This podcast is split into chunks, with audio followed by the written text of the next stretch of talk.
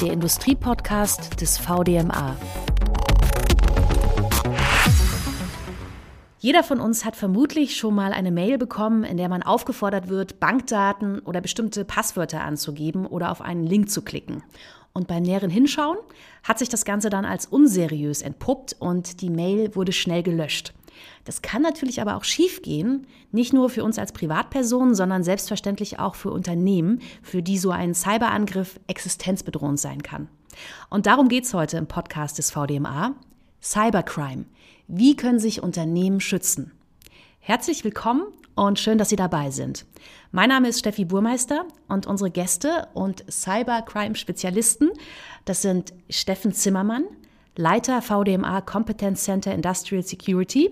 Herr Zimmermann steht den VDMA-Mitgliedern beratend zur Seite, wenn es um Cybersicherheit geht und befasst sich mit der Standardisierung über die Regulierung bis hin zu Forschung auf diesem Gebiet. Hallo, Herr Zimmermann.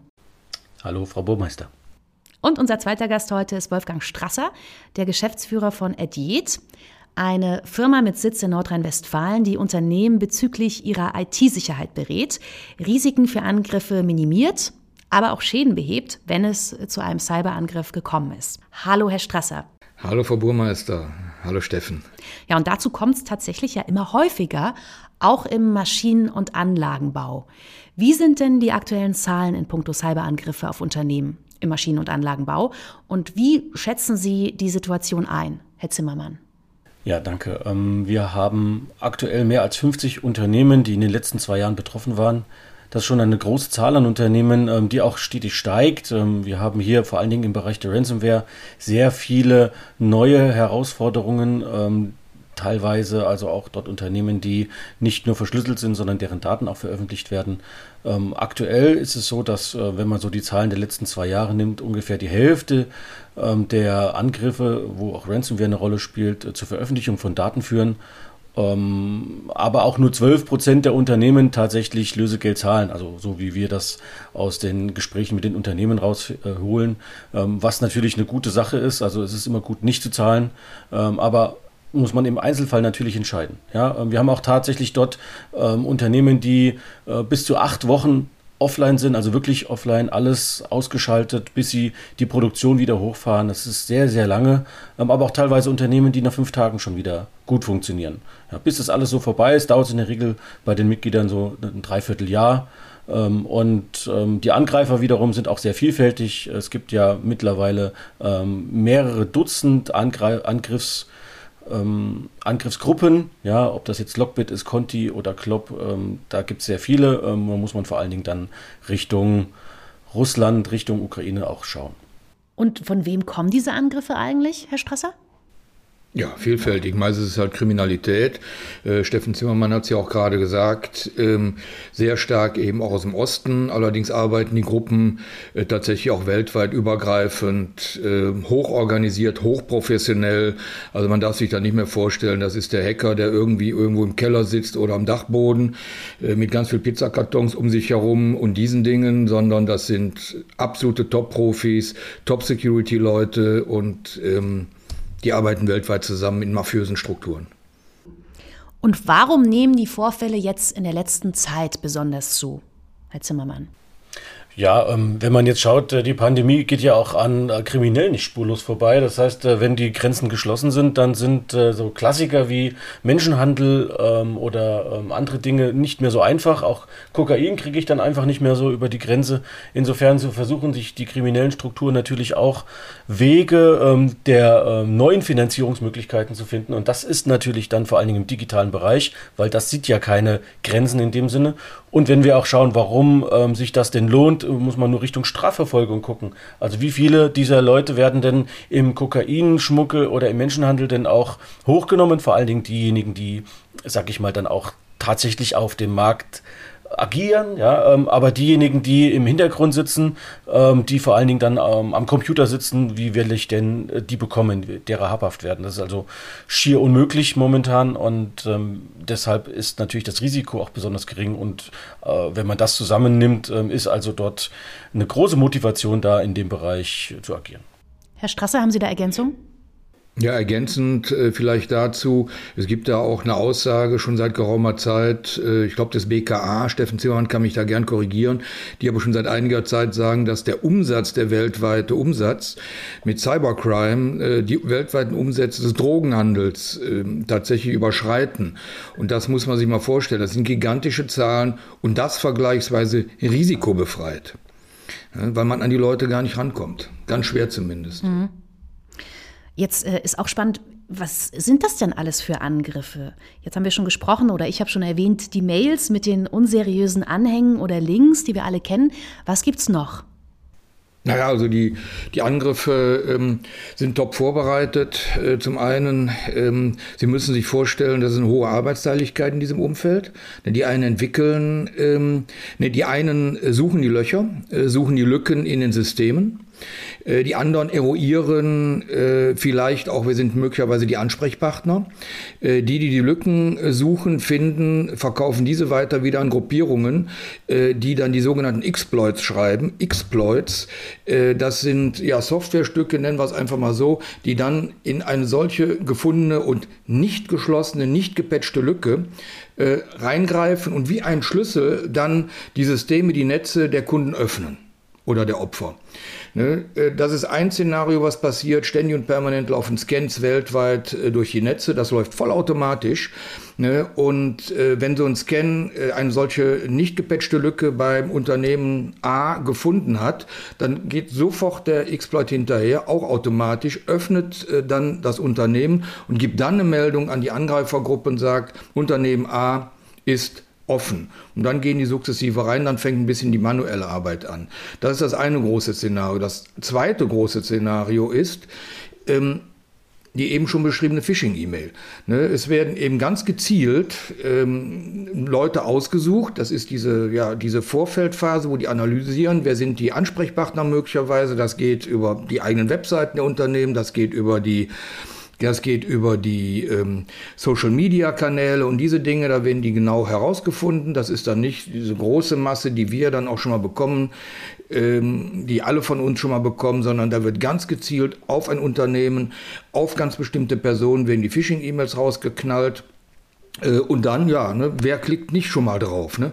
Einen findet man meistens äh, und dann geht das gleiche Szenario los. Einer hat draufgeklickt, da langt ja schon eine Person, ähm, hat eben das getan, was man nicht tun sollte, ist möglicherweise auf einen verseuchten Anhang gegangen, hat den auch noch geklickt oder ist auf die dort angebotene Webseite gegangen, gibt seine ganzen ja, Daten dort ein und dann geht die Meldung raus an den Angreifer, die Tür ist offen und dann kommen die auch wieder, dann geht ein bisschen die manuelle Arbeit los, dann tauchen die ein in diese Unternehmensnetze und gehen eigentlich so ein bisschen auf Tauchstation.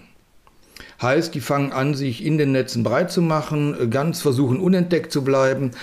Und äh, so ein Angriff dauert zwischen zwei und fünf Monaten, so unsere Erfahrung, bis dann wirklich angegriffen wird. Also in diesem Umfeld so, so ähnlich läuft das ab. Äh, dann werden eben die Krypto-Software wird verteilt, also die Verschlüsselungssoftware wird verteilt und irgendwann, ja, Daten werden abgezogen vorher, damit das Erpressungspotenzial, Material dann auf der Angreiferseite ist. Dann wird verschlüsselt und dann geht die Erpressung los. So, und dann kommen wir. Ja, das kann ich auch nur unterstützen. Ähm, diese Herangehensweise ist ganz typisch auch äh, für die ähm, Angreifer beim äh, Maschinenanlagenbau. Ähm, wir haben hier vor allen Dingen den Angriffsvektor Nummer eins äh, als E-Mail.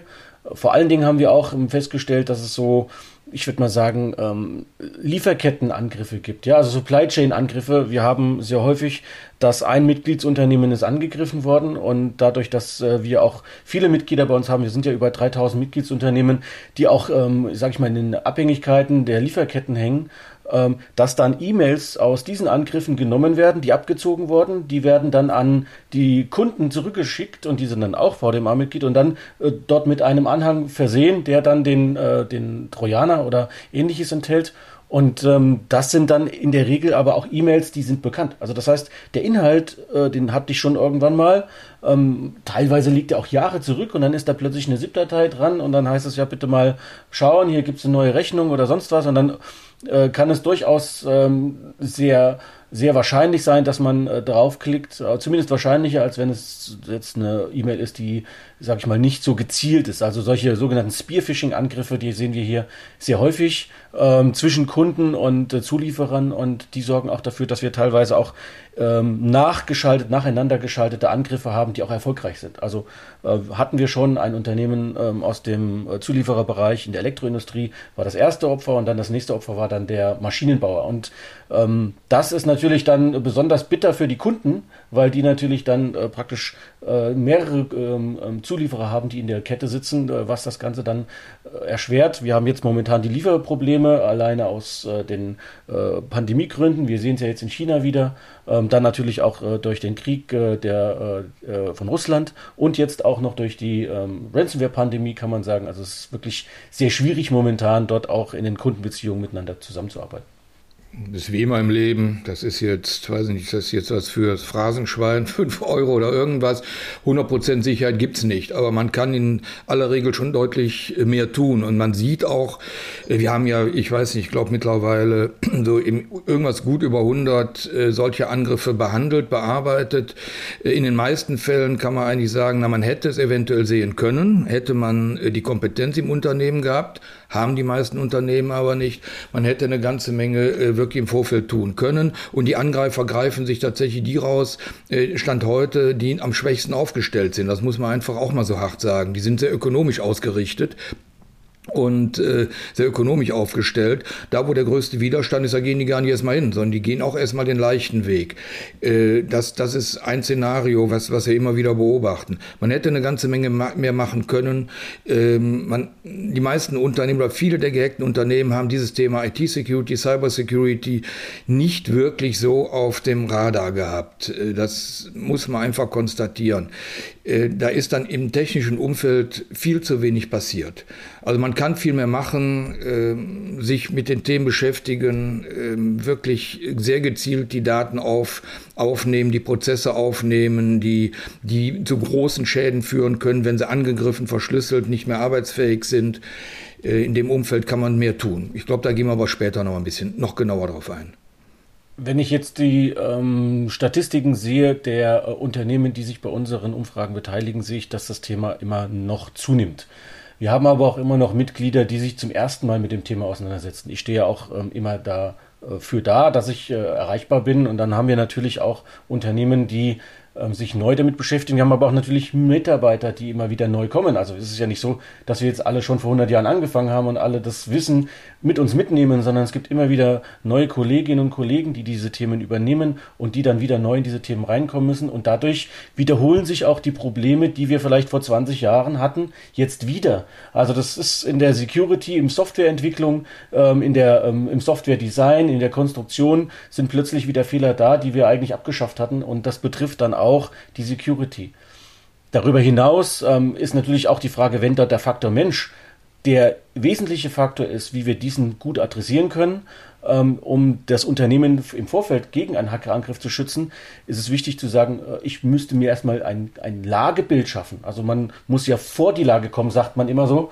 Äh, man muss also ähm, schon wissen, äh, wo die Angreifer äh, mit ihren äh, Tools reinkommen können am besten. Und dazu brauche ich einfach sowas wie ein ähm, ja, Untersuchung, sage ich jetzt mal, ähm, so wie eine Gesundheitscheck-up, brauche ich das auch für das Unternehmen. Und das muss ich möglichst dann machen, wenn ich noch nicht erfolgreich angegriffen wurde, weil dann habe ich noch die Möglichkeit, genau diese ähm, Punkte zu finden, die äh, die Angreifer gerne nutzen. Und da ist äh, unter anderem auch das Thema Pentest. Ja, ganz klassisch einen Penetration-Test zu machen, das Unternehmen einfach mal zu untersuchen, wo sind denn die Schwachstellen, sind die, ist die Software aktuell, welche, welche Ports sind denn offen, also welche Zugänge zu den Unternehmen sind offen, ähm, wie sind denn die Mitarbeiter auf das Thema Awareness überhaupt zu sprechen, schicke ich denen mal so eine Phishing-Mail, bevor es der Angreifer tut und schau mal, ob die dann entsprechend draufklicken, vielleicht sogar Benutzernamen und Passwort eingeben. Es gibt einiges zu tun und äh, da auch nur jetzt zu sagen, ich mache nur den Pentest und dann bin ich durch, das stimmt natürlich auch nicht, sondern ich muss natürlich auch daraus lernen. Es gibt sehr viele Dinge, die dann gefunden werden.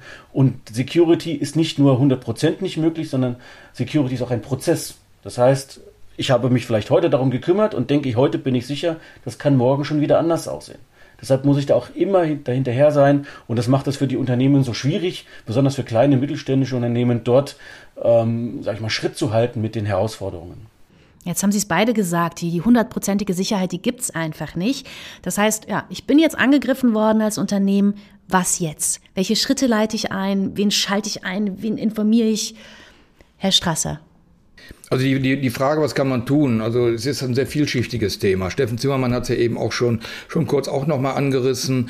Äh, man muss sich sehr intensiv damit beschäftigen, was sind überhaupt die zu schützenden, äh, die zu schützenden äh, Assets in meinem Unternehmen? Welche Geschäftsprozesse, welche Fertigungsprozesse, welche Daten muss ich denn besonders schützen? Äh, das macht man äh, in einer Vorfeldgeschichte, dass man erst einmal reinguckt, wo ist denn mein Status überhaupt? Wo stehe ich denn überhaupt? Über Security Assessments, über Risk Assessments. Äh, da ist ein Thema, äh, ich mache einen Pentest, ich gucke mir von draußen und aber auch ganz wichtig von drinnen genau alles an, wie ist denn meine Sicherheitslage überhaupt? Wie sind die Systeme abgesichert, von, von draußen erreichbar, aber auch von drinnen erreichbar? Wie sind die meine Anwendungen? Wir reden ja immer mehr über Digitalisierung. Wir reden immer mehr über Industrie 4.0. Ne, das heißt, wir öffnen uns mit unseren Anwendungen, mit unseren Geschäfts- und auch Fertigungsprozessen immer mehr zum Internet. Auch diese Anwendungen müssen wir immer intensiver uns anschauen, weil das auch große Einfallstore geworden sind. Also alle Web webbasierten Services, die ich da draußen habe, auch die muss ich mir angucken. Ich muss von innen die ganzen Strukturen und äh, äh, die Organisation auch angucken. Also wie betreibt denn das Unternehmen? Wie betreibe ich denn überhaupt das Thema Security? Ist es eine Einmalaufgabe? Nein, natürlich nicht. Ne, das ist eine, eine beständige Aufnahme. Also wenn diese Aufnahme gemacht worden ist, äh, wo stehe ich denn überhaupt? Wie hoch ist meine technische Sicherheit? Wie hoch ist meine organisatorische Sicherheit?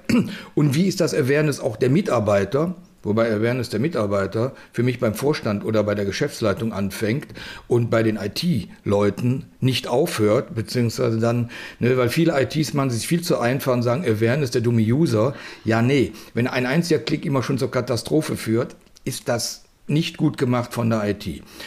Das muss ich mir angucken. Ich muss ein sogenanntes ISMS aufbauen. Regelwerke, Ziele definieren, ich muss eine sichere Infrastruktur implementieren und dann auch beständig betreiben. Ich muss mir die Anwendungen angucken, äh, wie sicher oder unsicher sind die. Ich muss mir meine Cloud-Szenarien angucken. Ne, Cloud wird ja gerne genommen als Fluchtpunkt zum Teil. Man kriegt sie natürlich auch nicht mehr weg, auch unter dem Gesichtspunkt Sicherheit. Nee, auch mit der Cloud muss man sich intensiv der Cloud Security beschäftigen. Ja, und dann am Ende des Tages natürlich das, was VDMA-Mitglieder vor allen Dingen auch betrifft. OT-Sicherheit, also Sicherheit in der Produktion, Sicherheit der Produkte, die wir hier entwickeln. Mit den ganzen Themen muss ich mich beschäftigen, nicht nur mit dem Thema Prozessorganisation und Awareness, sondern die ganze technische Komponente, die muss mit abgezogen werden und dann erst und dann in ein Regelwerk eingeführt werden und dann erst komme ich zu einer Sicherheit. Steffen. Ja, ähm, das finde ich auch super, was du sagst. Ich denke, ähm, wenn wir auch schauen, äh, die Frage, die ja eigentlich war, ist, äh, wie kann ich mich vor diesen Angriffen schützen? Sehr häufig kommt diese Frage hier aber auch gar nicht erst vom, von der Geschäftsführung. Also die kommt ja tatsächlich häufig immer erst, wenn entweder der, ähm, der Vorfall bei einem Nachbarunternehmen war, also physisch praktisch ein paar hundert Meter entfernt, ähm, man also dort auch vielleicht äh, Freunde, Verwandte, ähm, Familienmitglieder hat, die dort auch arbeiten und man kriegt dann plötzlich die ähm, die, die Neuigkeiten direkt präsentiert. Oder wenn es ein Unternehmen aus derselben Branche war, also ein Wettbewerber, ein Marktbegleiter, dann fragt man sich natürlich auch, kann uns das auch passieren? Und ähm, diese Frage, ähm, die kommt leider halt dann relativ spät, ähm, weil dann ist natürlich der Angreifer meistens nicht weit weg. Ähm, jetzt äh, die Frage mal zu, äh, so zu beantworten, wie sie auch bei uns in der Praxis oft gelebt ist, ist, man hat zwei Möglichkeiten. Entweder man schaut halt, was das Problem bei diesem Unternehmen war, das man kennt, und äh, schaut, ob das denn bei einem selber genauso schlecht aussieht. Oder der andere Weg ist auch, ähm, und das ist der viel schönere, ähm, man macht nicht nur diesen präventiven Teil, sondern man bereitet sich auch schon mal darauf vor, dass man auch irgendwann gehackt wird. Weil wir haben alle gelernt, ähm, es ist nicht die Frage, ob man gehackt wird, sondern wann.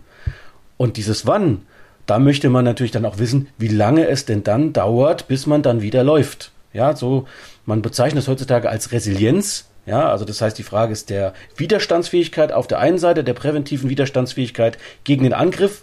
Ähm, erstmal die Resilienz, so ähnlich wie auch ein Immunsystem sozusagen. Aber wenn dann der Fall ist, eingetreten ist und man tatsächlich angegriffen wurde und man dort verschlüsselt wurde, wie lange dauert es, bis dann diese Kernsysteme wieder funktionieren? Und die meisten Unternehmen äh, kann man wirklich sagen, die sind da schlecht drauf vorbereitet. Also wer hat denn heutzutage so ein funktionierendes Krisenmanagement, dass er sagen kann, äh, sofort, okay, das sind die Telefonnummern, die ich anrufe, das sind die Leute, die ich habe, ich habe das alles auf Papier, ich kann dann, ich weiß auch ungefähr, wie lange das dauert, bis ich mein Backup wieder eingespielt habe, ich weiß auch, wo mein Backup liegt, ich weiß auch, dass mein Backup funktioniert, ja, also viele dieser Fragen sind bei, äh, bei den mittelständischen Unternehmen noch unbeantwortet und die sind dort im Blindflug unterwegs und da kann man immer nur hoffen, toi toi toi, dass das, was man bisher gemacht hat, auch dann im Notfall funktioniert, weil die meisten wissen es nicht. Ja, also ich mache das ja, ich kann, ich kann, ich kann Steffen da jetzt nur, äh, nur beipflichten. Ich mache das jetzt seit 20 Jahren, also Juni 2002 habe ich diese Company gegründet. Wir machen seitdem Security und ich höre seitdem immer wieder und immer noch, äh, bei uns ist noch nichts passiert.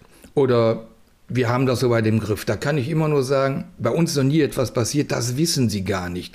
Es ist in den meisten Fällen tatsächlich so, dass wir Angreiferspuren äh, teilweise Jahre zurückfinden. Wir haben ja auch diese sogenannten ja, APTs oder Know-how-Angriffe, äh, wo Unternehmen jetzt nicht nur einen Schaden äh, herbeiführen möchten durch Gelderpressung, durch Verschlüsselung, sondern einem anderen Unternehmen, einen Wettbewerber möglicherweise Schaden beibringen möchte, um Informationen abzuziehen, um das Know-how abzuziehen, um zu wissen, ja, was entwickeln die gerade, neueste Produktentwicklung vielleicht runterzuladen. Und diese Angreifer sind teilweise jahrelang in Unternehmen, in Unternehmensnetzen unentdeckt drin stellen wir immer wieder fest. Äh, dass, die werden einfach nicht gefunden. Aus was für Gründen auch immer. Wir finden sie ja. Ne? Also es gibt da Möglichkeiten, aber die Unternehmen unterschätzen es wirklich nach wie vor. Viele blenden es aus, halten sich für nicht gefährdet, immer noch für nicht gefährdet, obwohl so viel passiert. Und ich kann da wirklich nur appellieren, wie Steffen auch gesagt hat, Mensch, fangt mal vorne an, erstmal feststellen, was ist denn bei euch los und dann investiert wirklich in Geld, in Verbesserung der Situation, weil jeder Hacking-Angriff hat einen immensen Schaden, der bei weitem das überschreitet an Geld, äh, was man investieren müsste, um die Sicherheit auf, auf ein ordentliches Level hochzuziehen. Dann lassen Sie uns das Szenario jetzt einfach mal durchspielen, Herr Strasser. Es gibt nicht die hundertprozentige Sicherheit. Sie beide haben es gesagt. Ich bin irgendwann vermutlich betroffen. Was jetzt? Welche Schritte sind notwendig? Wen informiere ich? Wen schalte ich ein? Grundsätzlich äh, muss ich erstmal so eine Art Plan haben, möglichst auch äh, Telefonnummern, Ansprechpartner. Ähm, es geht wahrscheinlich intern erst einmal los, er sollte intern losgehen, dass man ein Krisenteam eben aufbaut, wo definitiv zwingend neben der IT natürlich auch die Geschäftsleitung reingehört oder die sogenannten anderen Business Stakeholder, also die, die für die wesentlichen Prozesse zuständig sind. Äh, man muss den Datenschutz definitiv informieren, wenn es eine Ransomware-Attacke ist, äh, ist es sofort und äh, ohne Wenn und Aber direkt ein Datenschutzvorfall, weil man kommt auf bestimmte Daten nicht mehr hinzu. Man muss eventuell Behörden äh, benachrichtigen, zum Beispiel Landesdatenschutzbehörden. Dann schließen wir das Datenschutzthema aber auch aus. Ne? Man muss darüber sich möglich äh, ab.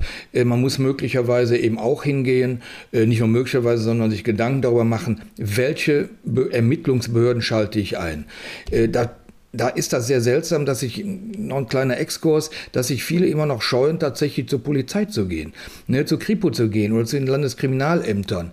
Die sind super in der Zusammenarbeit in aller Regel. Die können zwar nicht unmittelbar helfen, aber die liefern Informationen. Also ich muss zumindest schon mal einen Entscheidungsweg vorher getroffen haben. Schalte ich Ermittlungsbehörden ein? Ja, nein. Und wenn ja, wie komme ich an die ran? Ich muss die Telefonnummern kennen bei den LKAs. Ne? Die meisten LKAs haben mittlerweile zentrale Anlaufnummern, die siebenmal 24 Stunden erreichbar sind und die können schon mal erste Hilfestellungen leisten. Ich muss einen Plan haben, was sollte ich denn tun? Vielleicht eine Risikoeinschätzung direkt schnell, um welche Art von Angriff handelt es sich denn?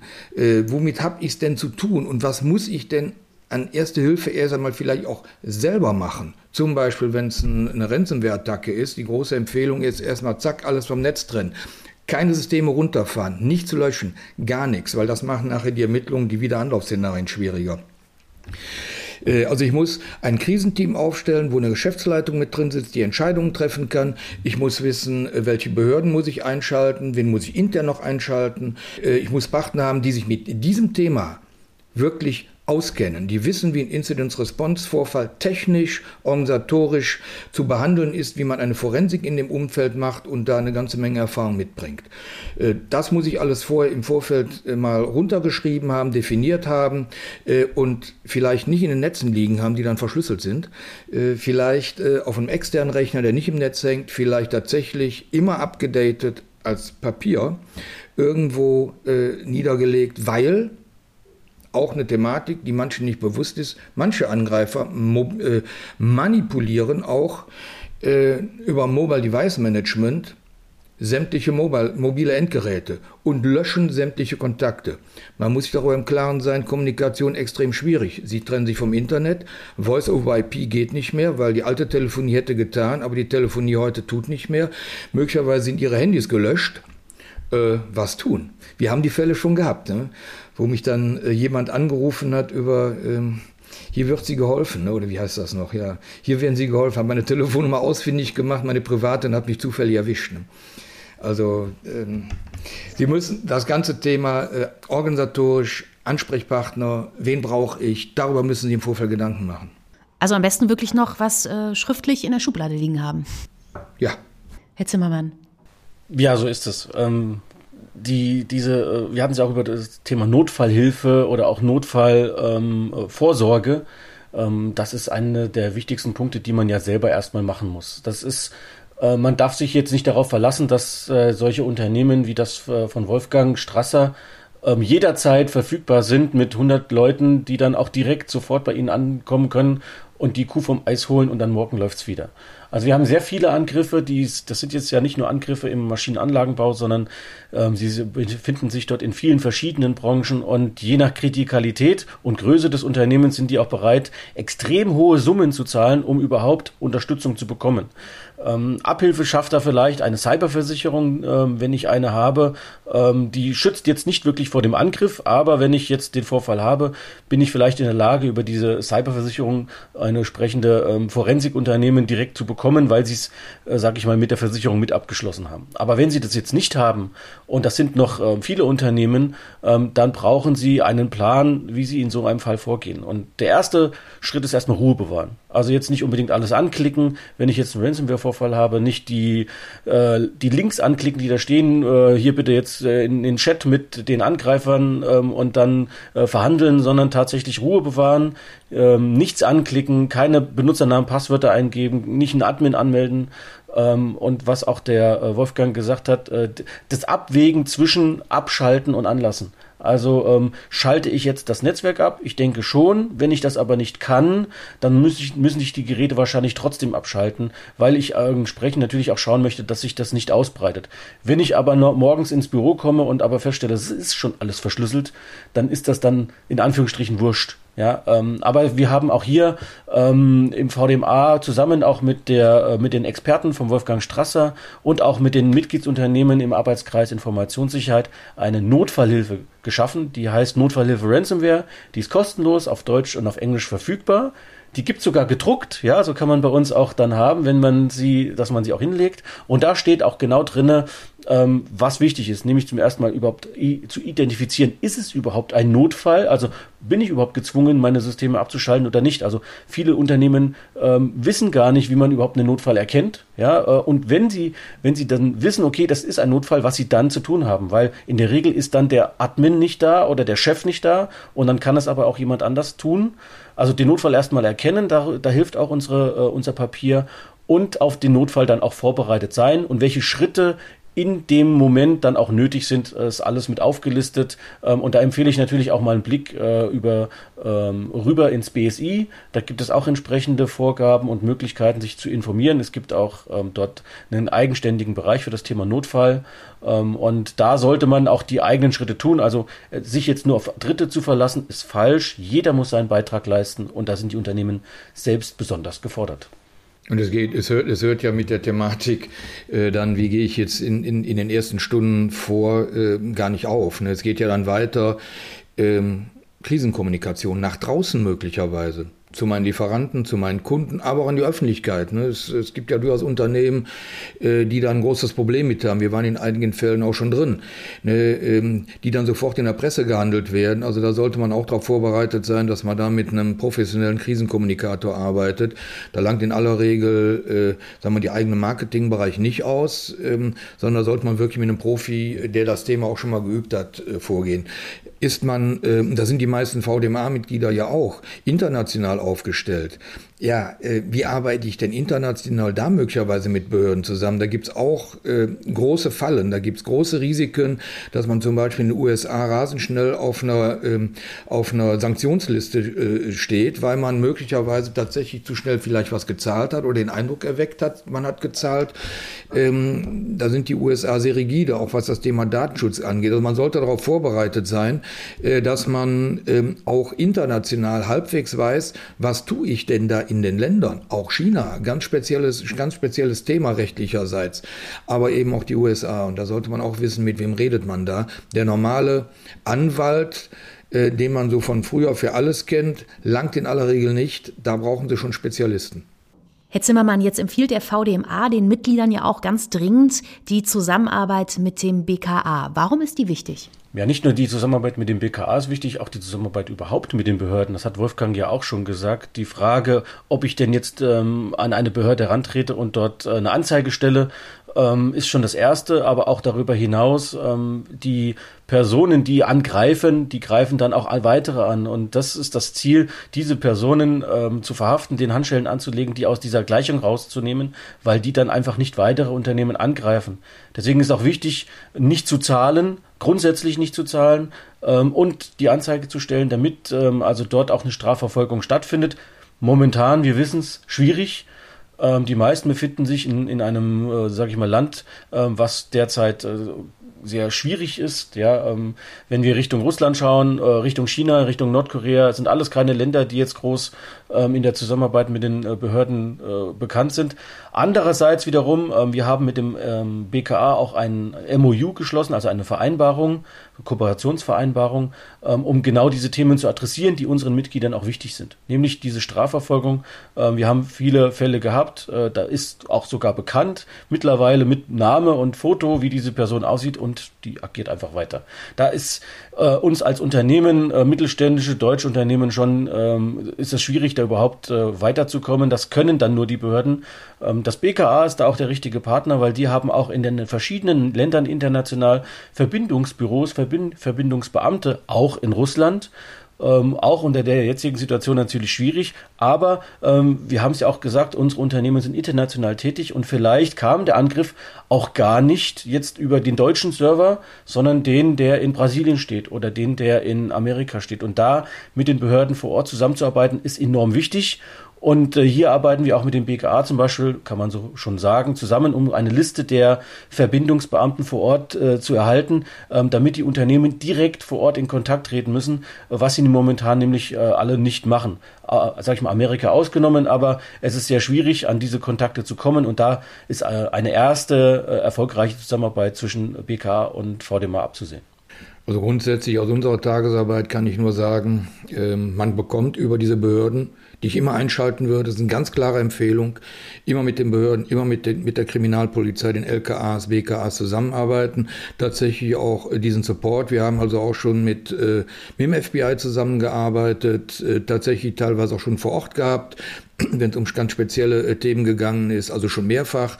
Wir haben mit anderen Ermittlungsbehörden auch im äh, europäischen Bereich zusammengearbeitet, äh, auch im mittel- und südamerikanischen Umfeld. Also wir haben schon mit einigen Ermittlungsbehörden direkt zu tun gehabt. Also ähm, und das geht natürlich dann, wenn die Behörden hier in Deutschland auch eingeschaltet worden sind, weil die stellen die Kontakte her. Ja, darauf nochmal eingehend kann man noch sagen, ähm, in Deutschland gibt es dort ja auch eine föderative Struktur.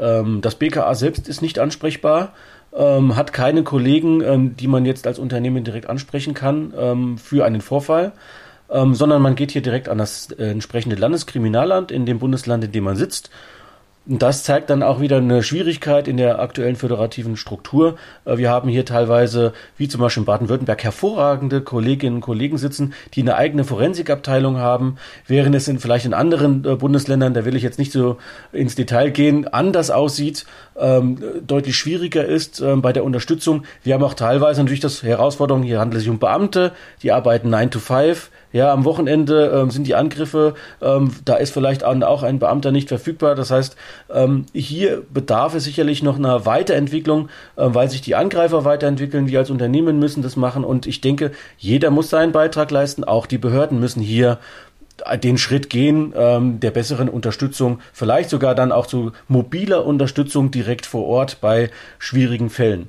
Ähm, und da das momentan noch nicht der Fall ist, tun sich auch Unternehmen untereinander mehr zusammenschließen. Also wir haben hier zum Beispiel im Raum Hamburg mittlerweile auch so ein ähm, IT-Security-Cluster, ähm, wo sich Unternehmen aus den verschiedenen Branchen, aber lokal zusammengeschlossen haben, alle Familien geführt, weil sie wissen, wenn einer von uns den Vorfall hat, ist das größte Problem, wie kriegen wir ganz schnell zum Beispiel die äh, Rechner neu betankt. Ja, ich habe dann 1000, 2000 Rechner bei größeren Unternehmen, die innerhalb von einer Woche neu betankt werden müssen. Das schaffe ich mit meiner meiner äh, internen IT gar nicht mehr und die holen sich dann äh, die Unterstützung von den ähm, Unternehmen aus diesem Cluster.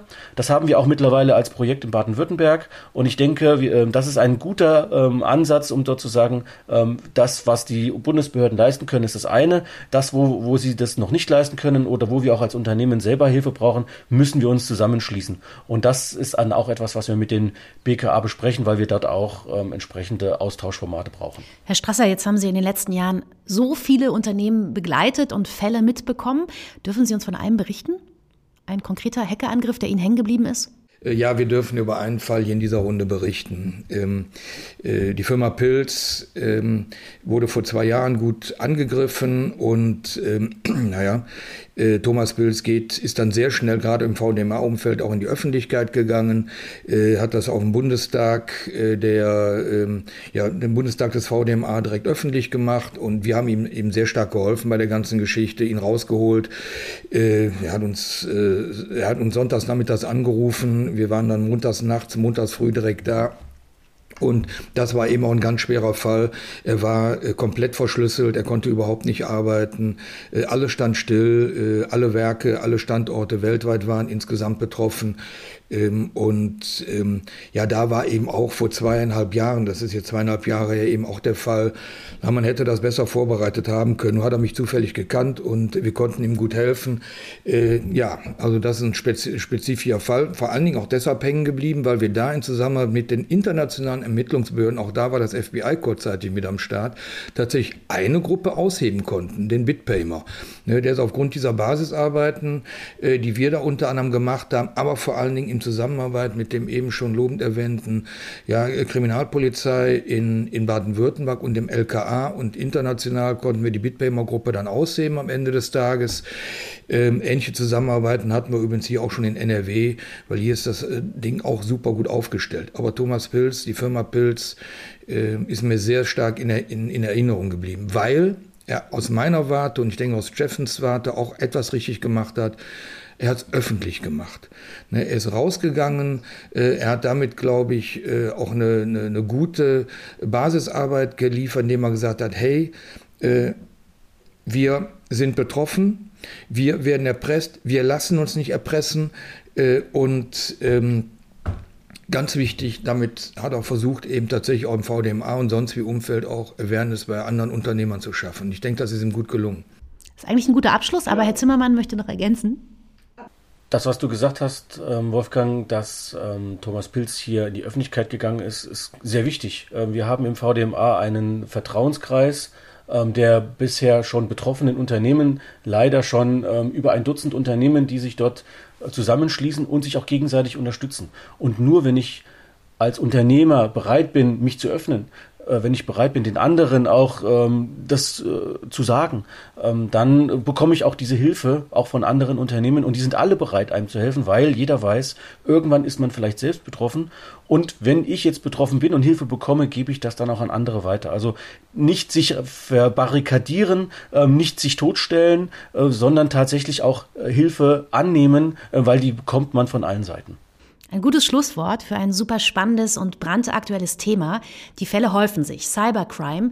Wie können sich Unternehmen schützen? Darüber haben wir heute gesprochen mit Steffen Zimmermann, Leiter VDMA Competence Center Industrial Security. Vielen Dank. Gerne doch. Und Wolfgang Strasser, dem Geschäftsführer von Ediet, der mit seiner Firma auf IT-Sicherheit spezialisiert ist. Auch Ihnen vielen Dank, Herr Strasser. Auch von meiner Seite herzlichen Dank. Wenn Sie zum Thema Cybercrime mehr wissen möchten, klicken Sie sich gerne auf die Seite des VDMA. Den Industrie-Podcast des VDMA gibt es auf Spotify und Apple Podcast. Abonnieren Sie gerne unseren Kanal. Schön, dass Sie dabei waren. Hoffentlich bis zum nächsten Mal. Der Industrie-Podcast des VDMA.